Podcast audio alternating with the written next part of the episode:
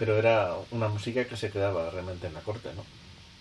Se escuchaba en la corte y en Parma.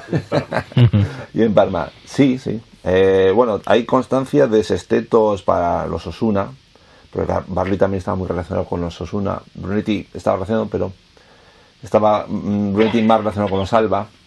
Esto es, Brunetti trabajó para la corte y para la nobleza muy alta, muy alta.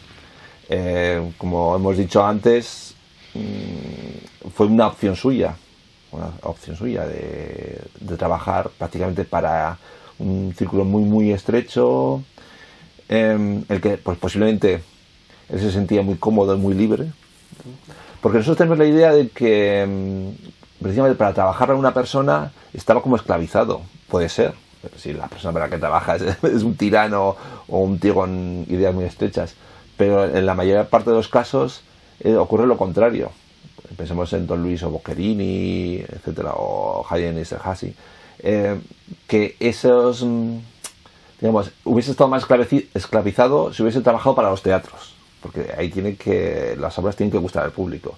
Pero si encuentra un patrón que le deja libertad, que le paga muy bien, que no tiene ninguna preocupación, pues, pues puede hacer lo que quiera hacer lo que quiera. En este caso debía existir una confianza enorme entre don Carlos y Brunetti, enorme. O sea, don Carlos le dejaría, haz lo que quiera, confía en ti plenamente, y es lo que hizo. Hizo lo que quiso con...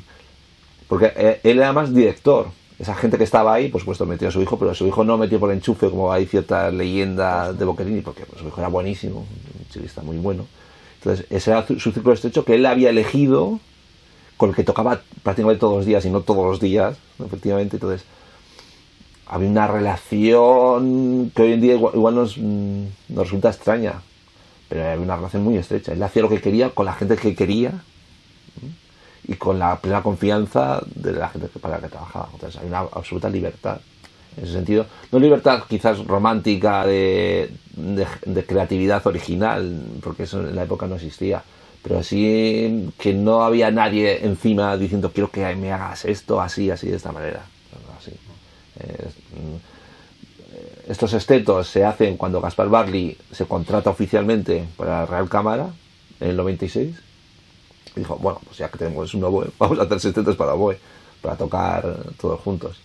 Aunque ya sabemos, y quizás queremos que sea el, próximo proyecto de Robert, que hay quintetos de cuerda que están arreglados para oboe también. Hay obras que ya había compuesto que se pudieron eh, arreglar para oboe para aprovechar a Gaspar Barney. Sí, va a ser nuestra secuela.